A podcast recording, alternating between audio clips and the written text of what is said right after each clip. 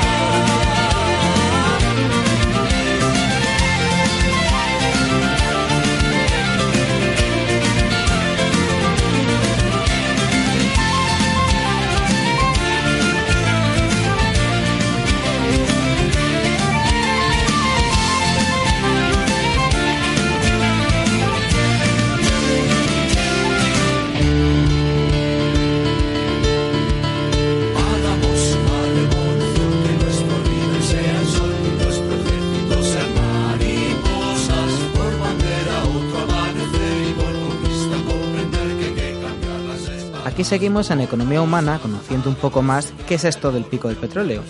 Y aprovechamos ahora para hacer una recomendación a nuestros oyentes. Si queréis saber más de este tema, hay un blog, vamos, de absoluta referencia que hay que leer. Se llama The Oil Crash, crashoil.blogspot.com.es y lo lleva Antonio Turiel, científico titular del CSIC en el Instituto de Ciencias del Mar. Hola Antonio, ¿qué tal estamos? Hola, ¿qué tal?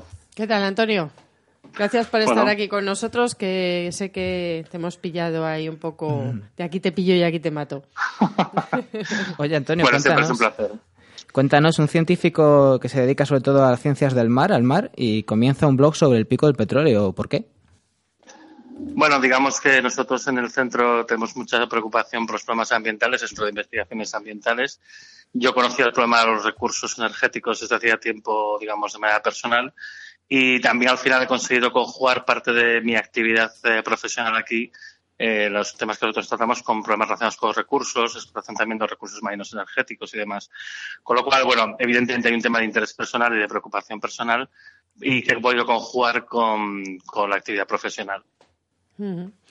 ¿Y para qué, para qué estás eh, lanzando este, este blog? crashoil.blogspot.com.es Digamos, yo el problema del pico del petróleo lo conocí en el año 99, poco después de que se publicara un artículo muy famoso que se llama El fin del petróleo barato.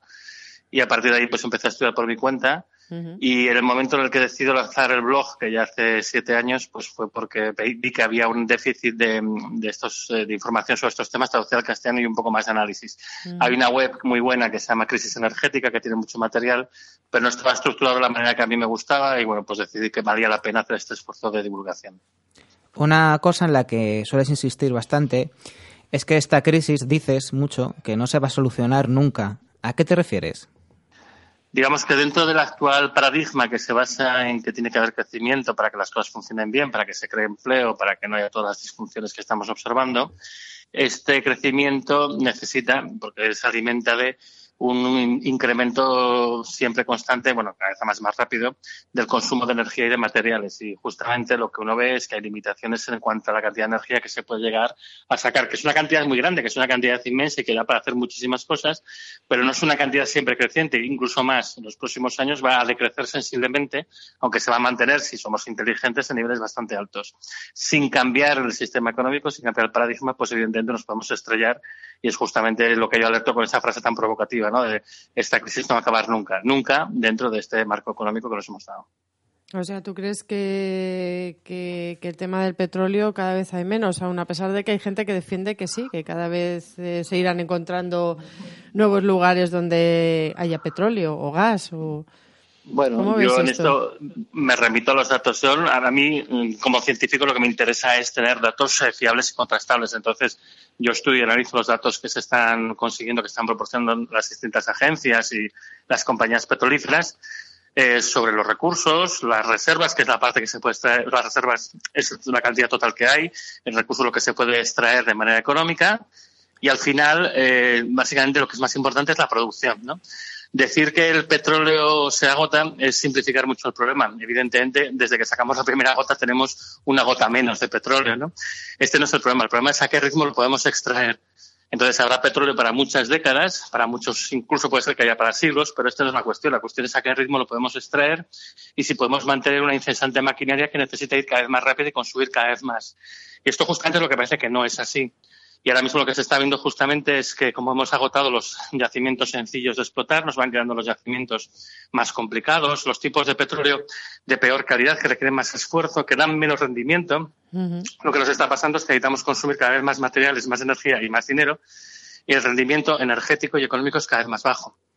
De hecho, ahora mismo es tan bajo que las compañías lo que están haciendo es desinvertir aceleradamente y si no se invierte a tendencia, vamos a vernos en el plazo de relativamente pocos años un problema de escasez repentina simplemente porque no se está manteniendo el esfuerzo que, haría falta para que el edificio que hemos construido no se desmorone súbitamente, ¿no? Vamos a ver qué pasa. O sea que esto Sí, he oído algo así como que igual que subió el tema del petróleo, el consumo del petróleo de, o de estas eh, fuentes, eh, igual va a ser el decrecimiento, igual de rápido, ¿no?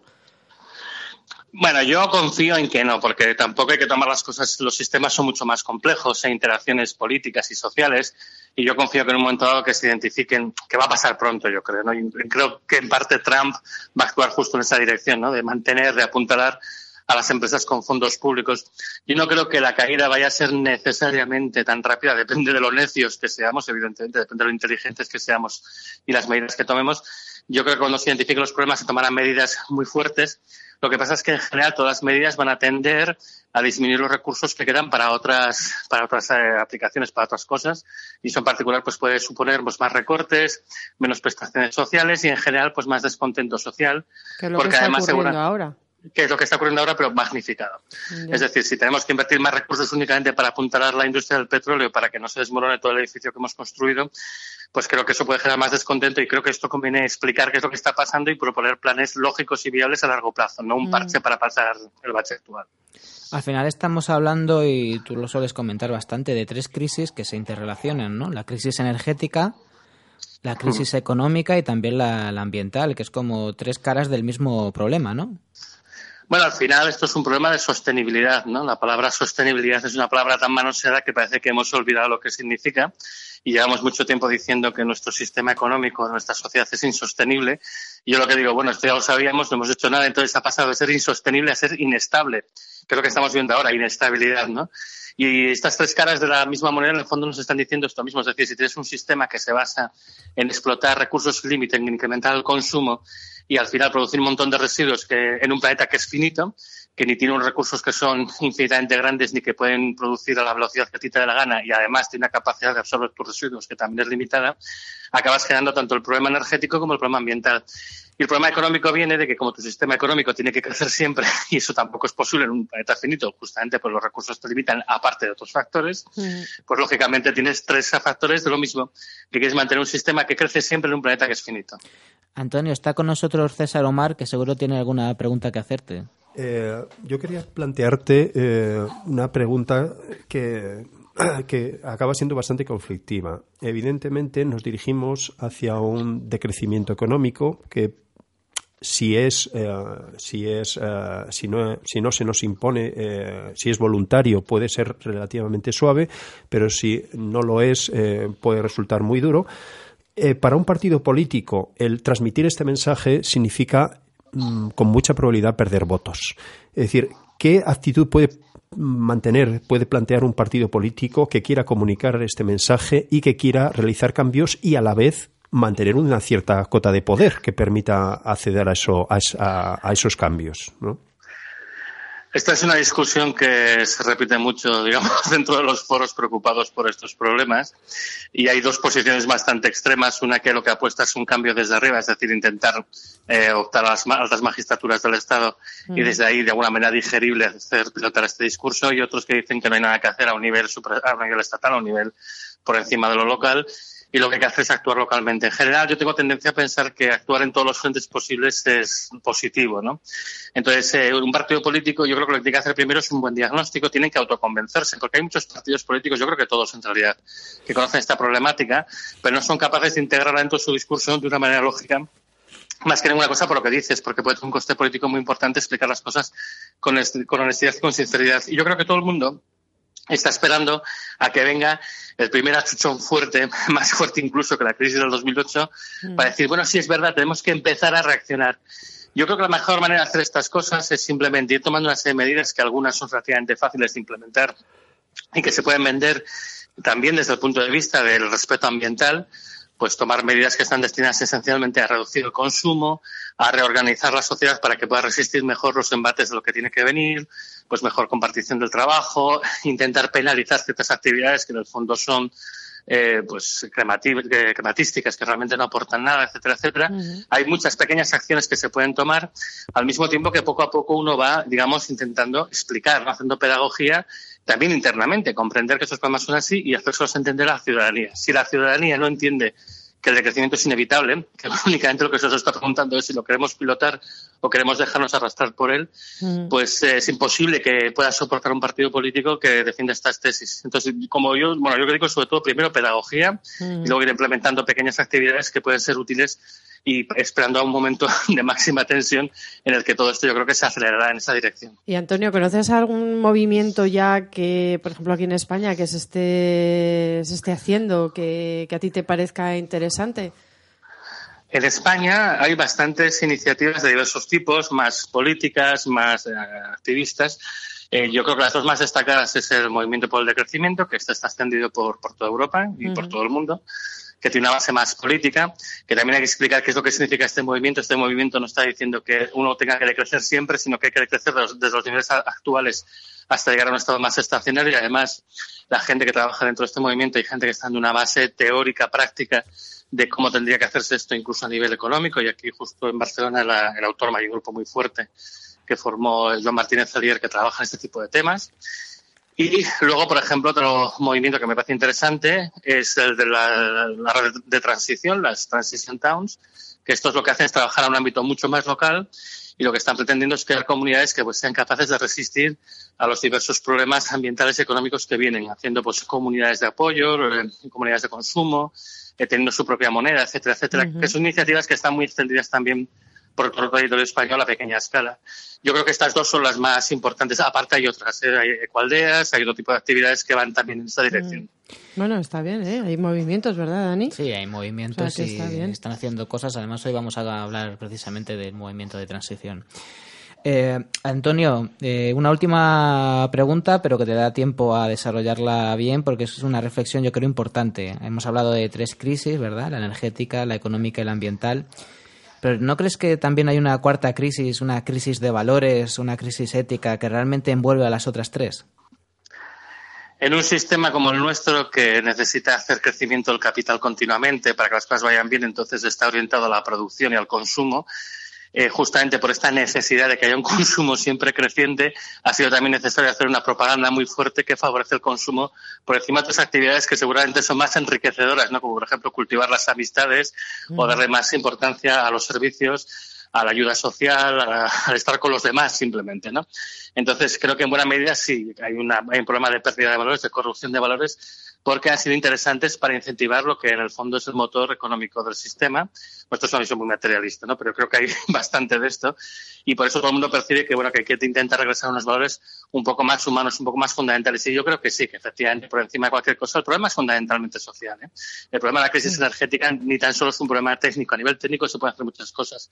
La cuestión es organizarnos para no tener necesidad de tener un sistema que crezca siempre en un planeta finito que esto siempre se puede hacer, pero hay que adoptar las soluciones técnicas adecuadas que existen. Entonces, creo que sobre todo es un problema social y sobre todo, de hecho, es un problema de valores. Pues sí, tienes toda la razón, Antonio. Oye, una cosilla. Eh, eh, si la gente quiere leer tu, tu blog, o sea, es crashoil.blogspot.com.es.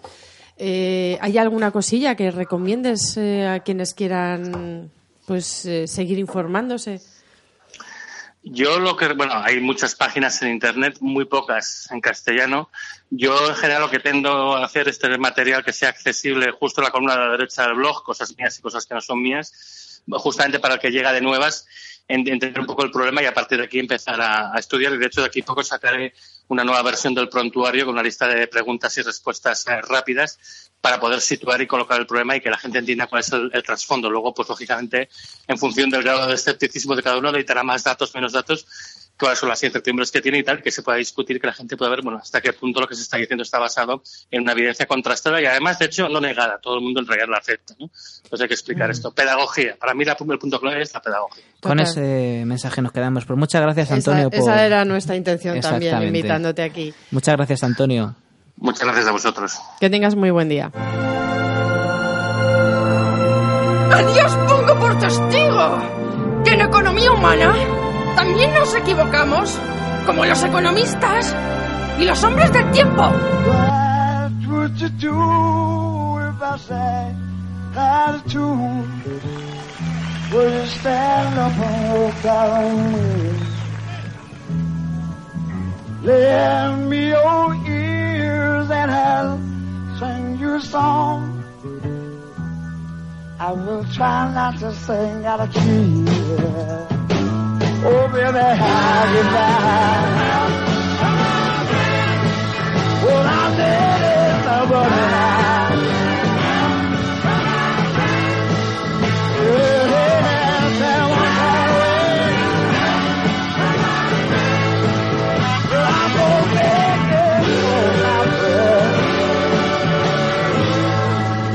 Desde luego que no va a ser nada sencillo hacer frente a algunos de los problemas que nos anuncia el futuro como el que estamos analizando hoy del pico del petróleo, vamos a necesitar muchas cosas, conocimientos, valores humanos, conciencia y poder contar con una red social muy potente.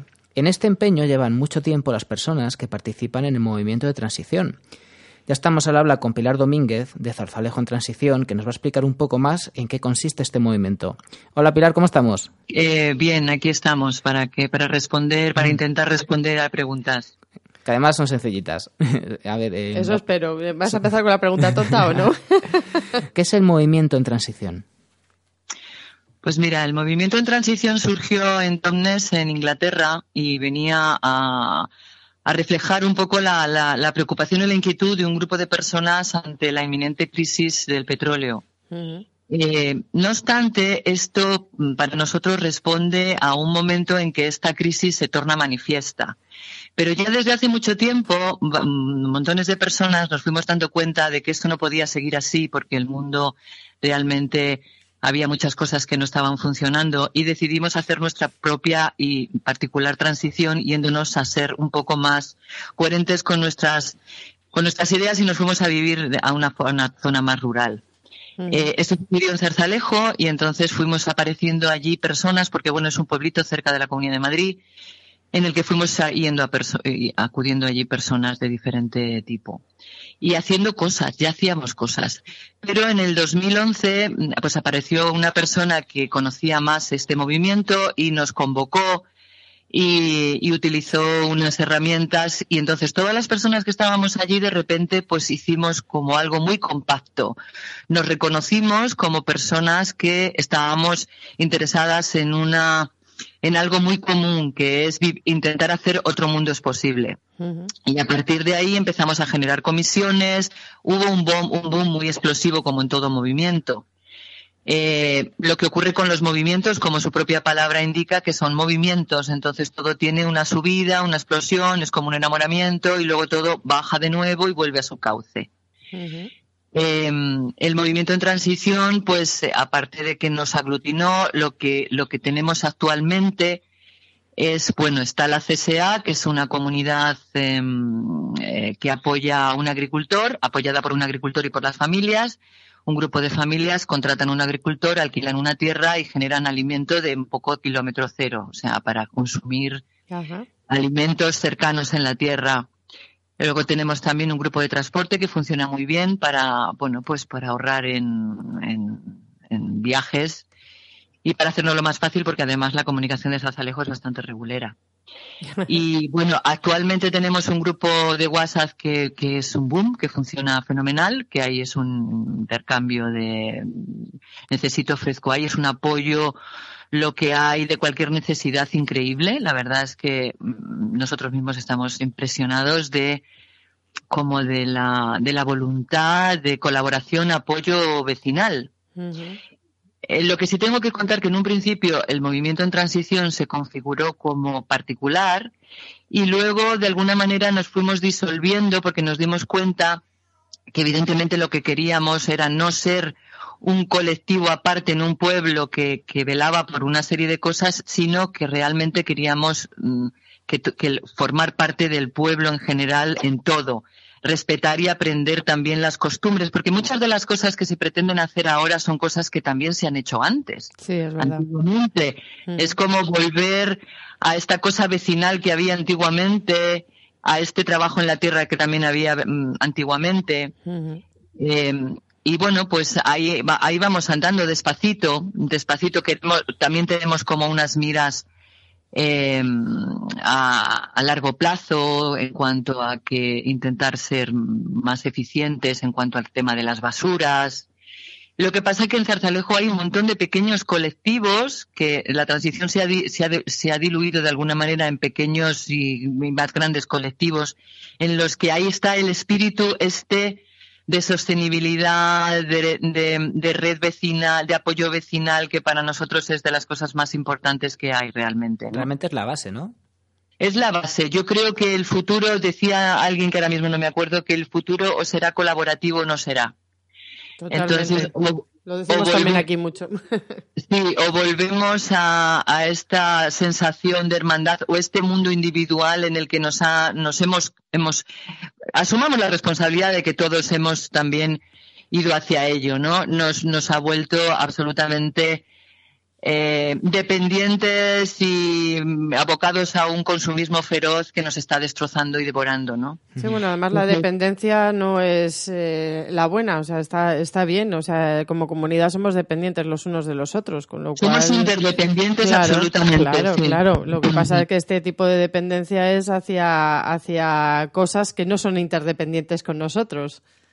Claro, hombre, el, el, el, el, fondo de la transición viene a decir que no esperemos a que desde arriba nos diga papá Estado o incluso los gobiernos qué es lo que tenemos que hacer o, o qué es lo que nos van a dar, Mm. sino que desde las bases, desde, desde la población civil, mm, pues creamos nuestras redes de apoyo y, y empecemos a generar el cambio. Es desde abajo desde donde están empezando los cambios, ¿no? Sí, y Desde- no, y no desde unos más y otros menos, sino que entre todos. Sí, es asumir la responsabilidad de decir, bueno, mm, pues yo quiero formar parte de este cambio. O sea, es que, es que no, ten- no hay otra. O sea, Sí, que sí. quiero decir, es que no tenemos otra, ¿no? Vamos a ir terminando ya esta entrevista. Pilar, ¿por qué piensas tú, cómo convencerías a alguien precisamente eso, de que la única opción es participar de esto o la, que la mejor opción es precisamente ser partícipe de este movimiento de transición?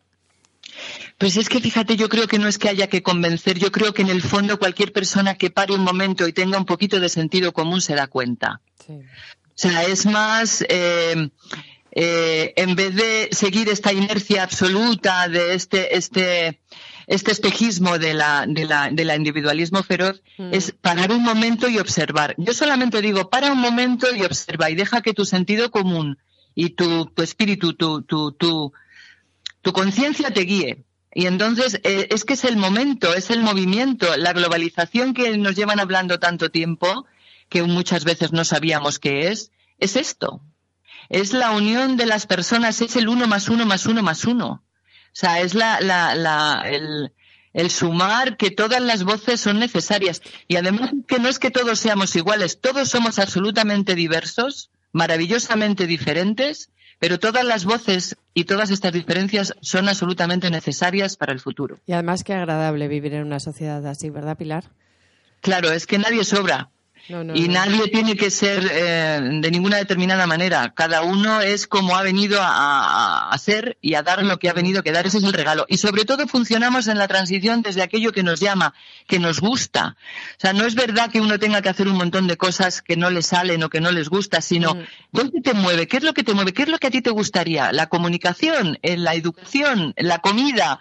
O sea, métete en cualquier comisión, en cualquier acto, haz un paso adelante, da un pasito solamente que guste.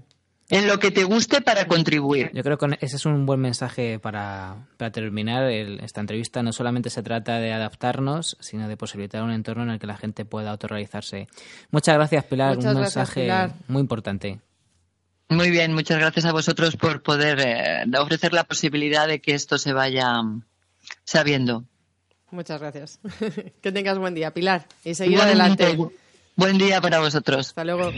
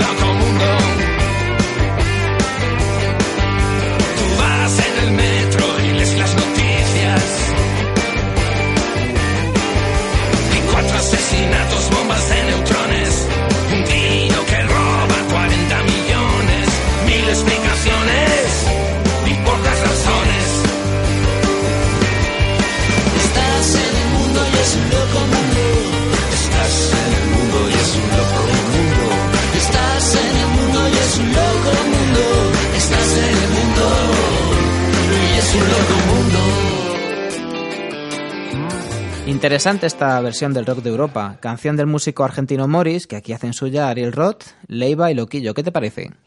Sí, está bien, está este rock, el rock de Europa, una letra curiosa que habla de muchas cosas a la vez y que acaban todas relacionadas de alguna manera. Algo que pasa mucho también con esto del pico Hombre. del petróleo. Así es. Para seguir profundizando un poco más en este tema, vamos a hablar ahora con otro gran experto como es Pedro Prieto, que es vicepresidente de la Asociación Española para el Estudio de los Recursos Energéticos, miembro también de Científicos por el Medio Ambiente y también del Consejo Internacional de ASPO, que es una asociación dedicada a estudiar el pico del petróleo. ¿Cómo estamos, Pedro? Hola, ¿qué tal? Muy bien, estupendamente. ¿Qué tal? Bienvenido, Pedro. Gracias. Oye, ¿por qué se habla tan poco del pico del petróleo en el debate energético entre las renovables y las no renovables? Pues eh, me temo que porque es una noticia muy mala y que va a obligar a cambiar el paradigma de nuestra sociedad actual, la, la sociedad industrial y tecnológica que domina hoy el mundo, aunque realmente no la disfrute la mayoría de los ciudadanos que habitan el planeta, de los 7.300 millones.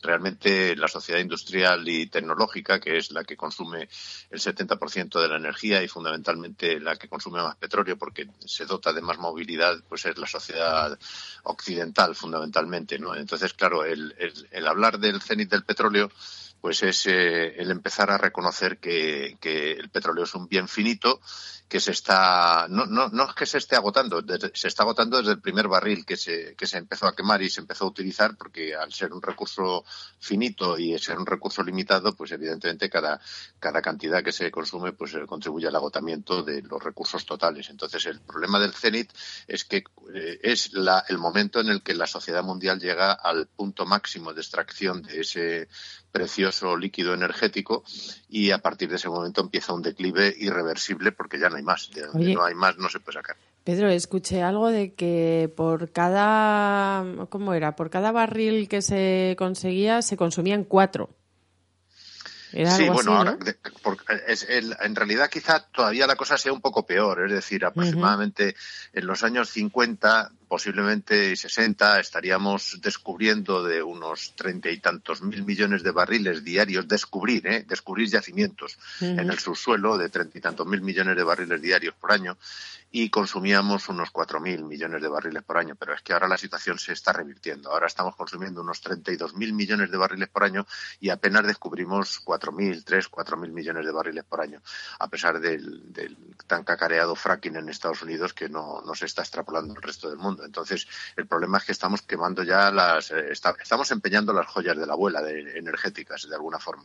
En el libro Esto lo cambia todo de, Naomi Klein, en el que habla de, precisamente de- del cambio climático y, y de las luchas de muchas comunidades contra formas de extracción no convencionales como el fracking, ella lo que dice es que se ha convertido en zonas de sacrificio, vamos, antes las zonas de sacrificio, es decir, la zona de las que extraíamos eh, los minerales y las materias primas que necesitábamos para vivir, pues a lo mejor era un lejano lugar donde había petróleo y tal.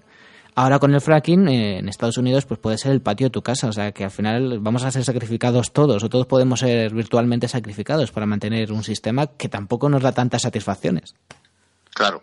Bueno, satisfacciones en realidad da muchas a los que son consumistas, porque el petróleo lo que hace es mueve el 95% del transporte mundial y todo el que vive de, la movilidad, pues está, está disfrutando de eso, sí le da satisfacciones. Por ejemplo, España vive del turismo, estamos alcanzando los 70 millones de, entradas anuales en este país y la mayor parte de ella entra consumiendo mucho, mucho líquido combustible, mucho petróleo, ¿no? Entonces hay gente a la que sí le produce mucha satisfacción, pero claro, es a cambio de devastar el planeta, de llenar el aire de CO2 y de, y de hacer unos consumos brutales de energía que están degradando la naturaleza, porque evidentemente esa energía lo que permite también es transformar la naturaleza de forma muy, muy veloz, muy desarrollada, ¿no? Entonces, claro, el problema de todo esto es eh, cuándo vamos a parar, cómo vamos a parar y si hay alguna forma de parar. Y, y hasta ahora, claro, si estábamos consumiendo el petróleo de Venezuela, de Argelia o de Nigeria o de donde fuese, pues, eh, o bueno, en Estados Unidos también se producía bastante petróleo, en Rusia, en muchos otros países, sobre todo del Golfo,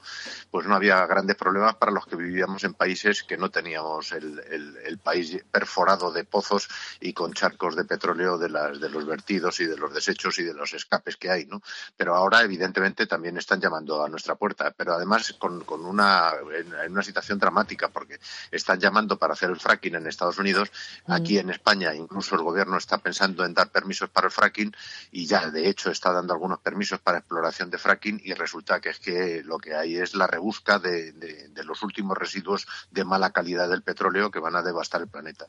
Esto nos lleva también a otra cuestión, los conflictos que, que están relacionados con, con la energía. Que aquí hablamos de unos más a escala local, pero anda que no hay conflictos y guerras en el mundo por, por este tema. Sí, sí, claro. lo- lógicamente, lo que está sucediendo con el petróleo es paradigmático y además es evidente, ¿no? Eh, Es decir, lo que lo que se nos está haciendo en Occidente es convencernos de que donde hay petróleo hay terror y eso justifica cualquier invasión militar y cualquier ocupación y cualquier expolio. Mm. Oye, Pedro, tenemos, eh, tenemos aquí a un, a un invitado, que es un oyente que, que es el que nos ha propuesto que hagamos este programa sobre el pico del petróleo. Te, te presento a César Omar eh, Sí. y él quería hacerte un, un par de preguntillas también. Hola, ¿qué tal? Hola. Pedro, ¿qué tal? ¿Cómo andamos? Oye, mira, eh, eres un experto en, en energías renovables y en concreto en, en la fotovoltaica. Eh, eh, yo quería preguntarte, sobre todo para que los oyentes, mm, digamos, ten- tengan este punto un poquito más claro, ¿es posible eh, sustituir eh, los niveles de consumo energéticos actuales con renovables? Pues me temo que mantener el nivel de consumo de nuestra sociedad no es posible con eh, las llamadas modernas energías renovables. Sabéis que todos que las energías renovables en realidad son eh, sistemas no renovables que se agotan con el tiempo a los 25, 20, 25, 30 años y que lo que hacen es, eso sí, captan parte de la energía que es renovable de la naturaleza, ¿no? El viento, el sol, etcétera, ¿no? La geotermia y demás.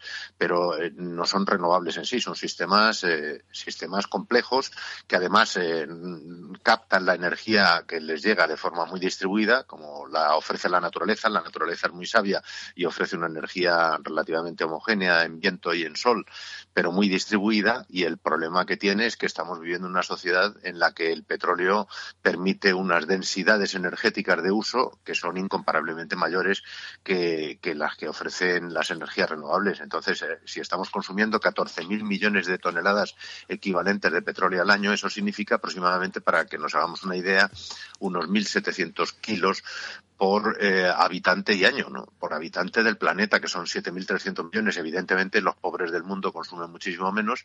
En vez de 1,7, a lo mejor están consumiendo 100 o 200 eh, kilos de petróleo equivalente en Mm. forma de carbono, de biomasa o de, o de gas eh, o de petróleo, sobre todo el petróleo, que es el más, el más versátil y el más denso y el, y el que promueve todo el transporte y el que ayuda a producir todos los demás.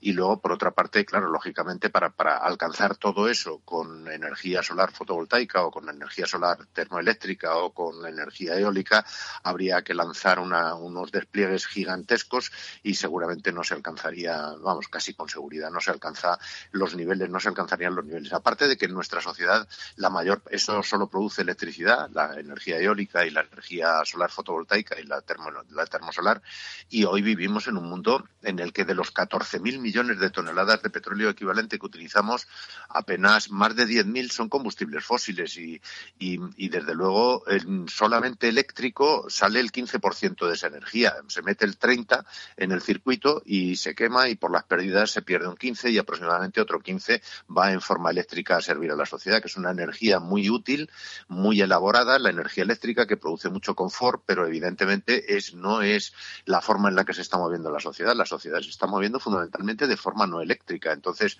la energía solar fotovoltaica y la energía eólica no van a poder sustituir muchas de las funciones. Por Mm. ejemplo, la aviación civil, eh, los ejércitos no van a poder mover el transporte terrestre o, lo- o- o la marina mercante o la marina Bueno, así pesquera. tenemos menos guerras.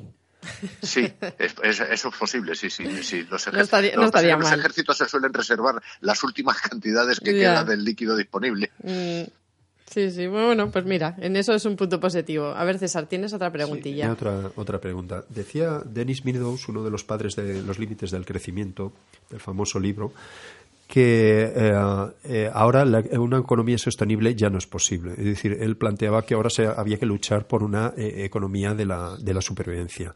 Eh, al hilo de eso, eh, hace poco publicaste un artículo, creo recordar, en, en la revista digital 1515, eh, Sí.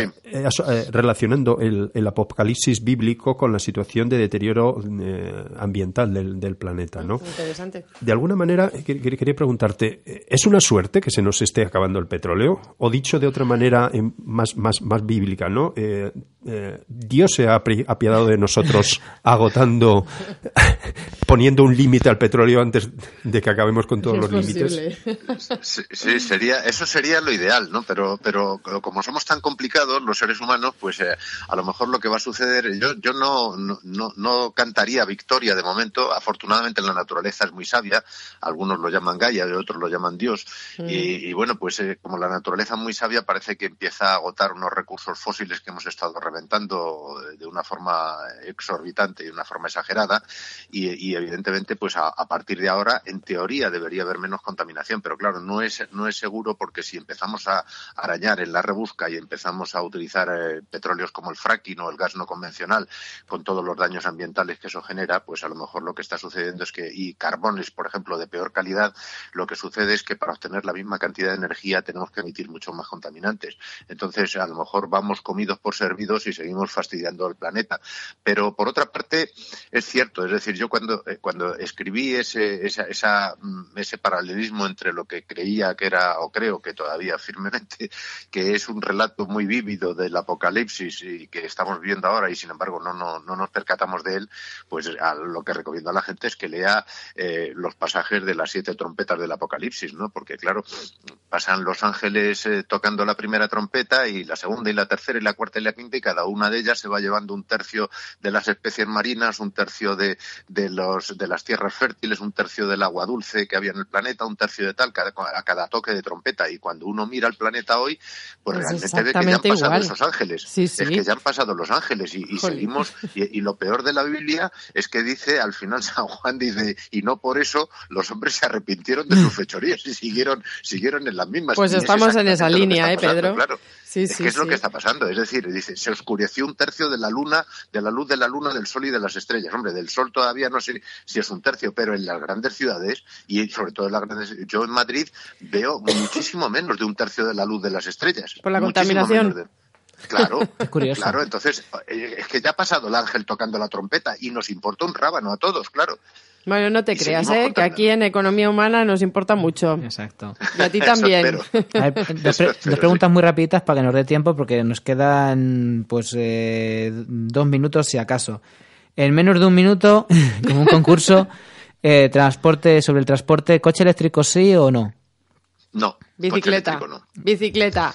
¿Y por, Bicicleta sí, y en todo caso el, el transporte público, transporte público. y, y por qué no el coche eléctrico? En, en- ya te digo, en, en El breve, brevemente. No, porque sigue siendo el- el- la vaca sagrada que decía el antropólogo norteamericano Marvin Harris. Es decir, si ustedes quieren ver una vaca sagrada, esos que criticaban tanto a los indios porque decían que, que se comi- que no se comían sus vacas, cuando para los indios las vacas son los tractores, las fábricas de tractores, las fábricas de fertilizante y, y las fábricas de leche y son de todo, ¿no? Y, la- y las- son, son toda esa toda esa utilidad. ¿Cómo se van a comer todo eso siendo tan útil? Pues decir, si quieren ustedes ver verdaderamente una vaca sagrada, asómense a casa, a la puerta de casa y miren el coche de la familia. Bueno, hoy habría que decir seguramente en muchos lugares de Occidente, asómense a casa y vean el coche de cada individuo, porque ya no es un Sí, coche por familia, sino un coche por individuo. Entonces, es una vaca sagrada, es decir, son 1.400 kilos de complejísimos mecanismos y de, y de utilización de materiales costosísimos para mover a un ser, a, a un ser moviente, al ser humano, que es autotransportable con dos hermosas piernas que Dios le ha dado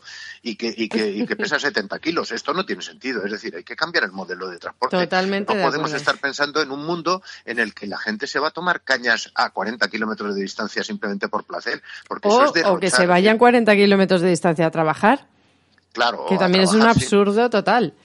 Sí, sí, o que se vayan de vacaciones a Cancún eh, pa- para estar allí una semana, no es que se vayan a, a vivir, sino que se van a estar una semana a ponerse ciegos de daiquiris y luego volver otra vez al punto de origen. Entonces, este tipo de cosas son las que ya empiezan a no tener sentido en el mundo en el que vivimos.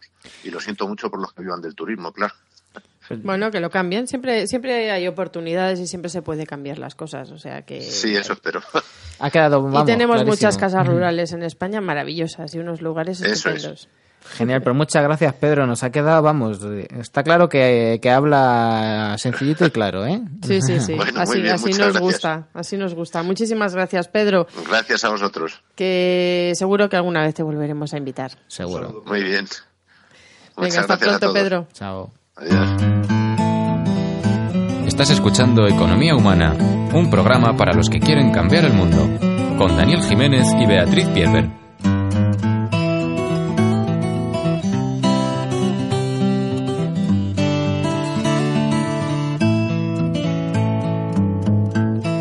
¿Qué tal, César? Eh, ¿Te gusta el programa que he preparado contigo? ¿Eh? No, la verdad es que muchas gracias por, eh, por tratar estos temas que están poco publicitados, la verdad, aunque cualquiera que quiera buscar la información ahí ah, para aburrirse en Internet. Sí, pero mucha en inglés, ¿eh? Bueno, en castellano hay una página fabulosa que es una página de referencia, que es esta de Crasoil, que lleva Antonio. Y eh, desde luego, inform- eh, de hecho, hay un foro eh, vinculado a esa página eh, que eh, tiene un apéndice de, de traducciones de, de importantes páginas de, de pensadores americanos, fundamentalmente, donde analizan no solo el problema, sino qué implicaciones tiene en cada uno de sus múltiples aspectos. ¿no? Entonces, cu- desde luego, cualquiera que, que- que tenga interés en ello puede pasarse años le- leyendo información, ¿no? O sea, que tú invitarías a, a nuestros oyentes que cojan y digan, mira, después de toda la información que nos han dado Antonio, Pedro, Pilar en esta en este programa, que, que, que se informen un poco más, ¿no? Hombre, necesariamente. Por un lado, es un tema que evidentemente va a cambiar mm, toda nuestra vida y sobre todo la vida de nuestros hijos, ¿no? Mm. Eh, eh, en un plazo muchísimo más corto de lo que de lo que casi todos nos imaginamos, ¿no? Entonces es muy importante el, el ser conscientes de, de ello. eh, so- en, en plante- en- en parte para asumir eh, lo que ello va, va a suponer en nuestras vidas y en parte para bueno pues para hacer que nuestras personas cercanas también sean conscientes de ello ¿no? La cuestión es qué podemos hacer. ¿qué podemos hacer? El de crecimiento sí o sí. de alguna manera estamos forzados al decrecimiento es decir es algo que eh, eh, como os comentaba por ejemplo el, de- el departamento de dinámica de sistemas de la Universidad de Valladolid que lo estudia pro- en profundidad pues nos dice que, que- que estamos eh, el crecimiento económico es una carrera acelerada hacia el agotamiento de los de los recursos no Hacia el apocalipsis, como diría Pedro, ¿no? No, no, no, no hacia el apocalipsis. Eh, bueno, el apocalipsis ya está, pues, Sí, según por cómo se entienda, ¿no? Pero eh, básicamente vamos hacia una ruptura total del sistema económico eh, tal como lo conocemos, lo cual quiere decir que nuestros puestos de trabajo tendrán que transitar a otra cosa, que las ciudades van a tener que transitar a otra cosa y que mm, muy probablemente y para muchos por suerte pues va, va a haber un retorno fuerte de, de personas hacia el medio rural de nuevo, ¿no? Fíjate, es muy curioso porque tú ves la evolución de la economía y constantemente se está hablando del tema financiero, ¿no? Sí. Y estas burbujas financieras, esta especulación de casino que al final es algo inventado y que no puedes tocar, de alguna manera nos distraen de, de otras cuestiones, porque muchos expertos hablan de, de crisis inminentes no solo del, del petróleo, de un montón de materias primas, de un montón de minerales que están en nuestra corteza terrestre, de la que depende un montón de cosas que tienen que ver con nuestra vida, pero seguimos entretenidos en, en juegos de casino que además eh, hacen daño a la economía y nos hacen daño a, a las personas, ¿no? Al final es lo importante aquí y además se evitan que nos centremos en lo que realmente es, es importante, ¿no? O sea, que es que eh, la economía de casino es mala por sí misma, es horrible por sí, misma, pero también porque evita que nos centremos en otras cuestiones que es que nos van a comer. Sí, yo, yo hubo una pequeña época en, en- en mi vida que, que estuve leyendo y aprendiendo sobre la bolsa y, y al final mi, mi- mi- mi conclusión fue que la bolsa actualmente es un sistema para que los que tienen información quiten el dinero a los que no la tienen. Es decir, eh, al fi- Totalmente al- de acuerdo. Al final todo, todo el sistema funciona un poco de esa manera. De, algún- de alguna manera eh, la economía es mentira. El Es decir, todo lo que estamos viendo, todo lo que estamos, todo nuestro contexto económico y, y casi, eh, digamos, de comunicación general, todo es, eh, es básicamente una, una mentira que, que- que se va a caer por su propio pie, ¿no? Lo importante es que en, vez de- en lugar de que haya una caída, que la va a haber, pero sobre todo que haya una construcción paralela de, de alternativas. Y al final la energía, que Que tengamos un colchón en esa caída. ¿Cómo, Claro. podríamos, ¿Cómo podríamos tener ese colchón? Porque yo sé que tú también estás haciendo tu propio movimiento. Sí, eh, bueno, eh, el, el primer paso es ser consciente de, de hacia dónde va el futuro, porque el futuro no es lo que nos han contado, desde luego. Entonces, y también que puede ir hacia donde nosotros queramos que vaya. Indudablemente, indudablemente. Eh, realmente, yo creo que hay una, una cosa que parte de la educación que hemos recibido y es que, de alguna manera, tenemos que aprender a construirnos cada uno nuestro futuro. Tú ya estás haciendo cosas, ¿no? En ese sentido. sí. Cuéntanos, que seguro que la gente que dice, a ver, una persona normal y corriente, como tú y Sí. como yo, con todos los que estamos aquí, ¿qué está haciendo desde sus posibilidades? Yo, bueno, eh, conocido el problema eh, y entendiendo que mm, la- yo creo que la mayoría de la sociedad, sobre todo a largo plazo y sobre todo nuestros hijos van a retornar al campo, pues por una decisión personal eh, estoy planteando un retorno hacia, hacia el campo, que no es un campo como el que había a principios de Soiglo, que puede ser un campo mucho más agradable. Ha habido muchísimos avances en el, en el, en el digamos, en, el, en la manera de cultivar, en la manera de, de- Ujú. de- de- de relacionarnos con la, con la tierra y con la naturaleza. Y podemos vivir una vida mucho más placentera, mucho más relajada, mucho más tranquila, mucho más despreocupada, eh, fuera de, de un esquema en el que lo único que hacemos es eh, trabajar para sobrevivir. Es decir, yo, a mí este sistema no me interesa. Es decir, yo creo que en cierta manera esta, esto es una, esta circunstancia es una oportunidad para transformar nuestras vidas. Movernos de otra manera también, consumir de otra manera. Bueno, Más eh, bien movernos podemos de- menos, realmente consumir menos. Podemos dejar de consumir. Es decir, podemos dejar de consumir y podemos Mm. dejar de movernos. Es decir, consumismo más bien, ¿no? O sea, cons- o, o consumir simplemente para lo que dice la economía, para satisfacer nuestras necesidades. Pero es que el- el- el- estaba pensando en Las reales. momento que el, que el que consume en sí mismo, mm, no, es decir, eh, es un término eh, vi- vinculado al sistema económico actual. Es decir, cuando tú vives en el campo, trabajas el campo y intercambias con tus vecinos, no consumes. Es decir, vives una relación, digamos, de, de- de equilibrio con tu, con tu, con tu, con tu medio, ¿no? Sí, sí. No generas basura, no, es decir, eh, si, si, se hace- si se hace bien tienes mucho tiempo libre, tienes una relación mucho más humana con, con todas las personas que te rodean. Te mueves a lo mejor en bicicleta. Te mueves en bicicleta, te mueves andando, tienes mejor salud. Sobre todo vives una vida, yo creo que mucho más tranquila, ¿no? O sea que So- en realidad son todo pros. Ojalá. Bueno, cuidado. Bueno, son todo pros. ¿Qué, Son te- qué todo vemos, pros. qué vemos de malo en, Decía- en- en hacer ese tipo de Decía Latuch, convivencia? una cosa muy importante, uno de los grandes teóricos del de crecimiento es Latuch, que hablaba de que aquí lo importante es descolonizar nuestro imaginario colectivo y nos han metido muchas ideas en la cabeza y muchas imágenes de lo que debe ser una vida, de ese way of life, de, ese- de ese- de esa vida que se supone que es como la que, ten- a la que tenemos que aspirar y que realmente es una película. Sí, mira, Es yo una película una, una de las cosas americana. más una de las cosas más inteligentes que, que yo he, eh, he oído a, en- a- a través de televisión, curiosamente, era un programa sobre la publicidad en la, en la, en la 2. Y eh, uno de los resúmenes que hacían es la publicidad sirve para que para que nos sintamos mal.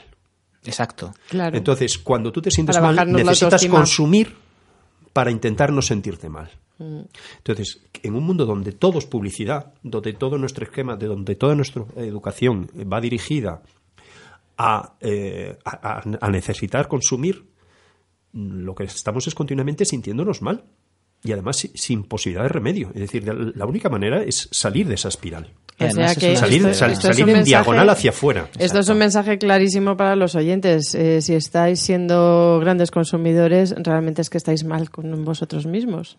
Bueno, es, que es una sociedad enferma. Sociedad de Totalmente. prótesis. Es una sociedad José Luis enferma. San Pedro hablaba de una sociedad de prótesis en algunos de sus artículos. ¿Por qué de prótesis? Porque es una sociedad consumista que te hace necesitar objetos que no están en ti Mm. para ser feliz. Al final son prótesis, ¿no? Ah. Ay.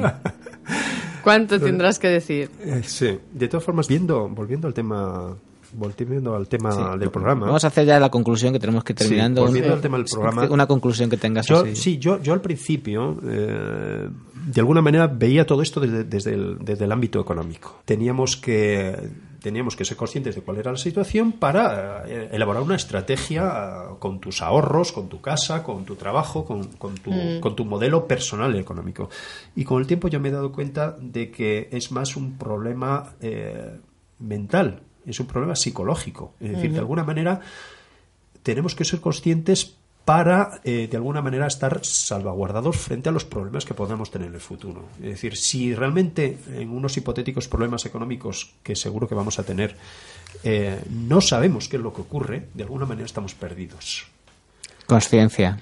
Es decir, claro, claro. Y entonces, en, en parte eso, y en parte, es decir, es necesario transitar un camino de cambio personal en base a, a un mundo ficticio que creo afortunadamente se va a acabar.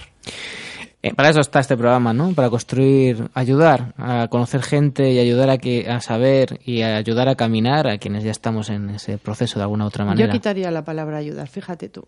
Ser Yo creo parte que de. este, este programa mm, acompaña para, para que esa transición, ese criterio, ese autocriterio que tenemos que tener para construir ese, esa visión ya más, más reflexionada ¿no? de, de todo lo que está aconteciendo. Así es, bueno, tenemos que terminar ya. Una conclusión rápida, César. en dos segundos, César. Bueno, eh, En yo una creo- frase. Yo creo que todos los que están escuchando o que este programa que dedican su tiempo a escucharlo eh, deben sentirse, podrían sentirse afortunados porque de alguna manera se puede abrir un, ca- un camino de conciencia sobre lo que sobre lo que en realidad están viviendo. ¿no?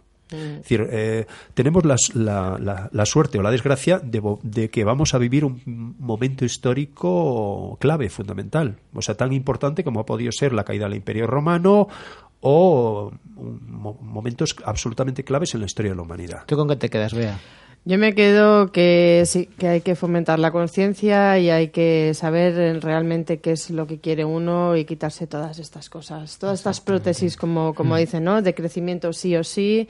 En el tema del consumismo, muchísima menos producción, muchísima más calidad en absolutamente todo y 1500 cosas. Y me voy a leer lo de las siete trompetas del apocalipsis ya. Pues yo voy a terminar muy rápido con una palabra muy original que aquí nunca se dice, que es empoderamiento. No, no lo había oído nunca. ¿Y por qué empoderamiento? Porque el sistema va a necesitar un cambio. Si nos lo hacen va a ser para mal y si la sociedad, la gente a pie tomamos el protagonismo de, de ese cambio va a ser para bien. Así Sí, que el futuro lo construimos nosotros. Con no ese- nos lo construyen. ese es el mensaje con el que terminamos hoy. Muchas gracias. Hasta pronto.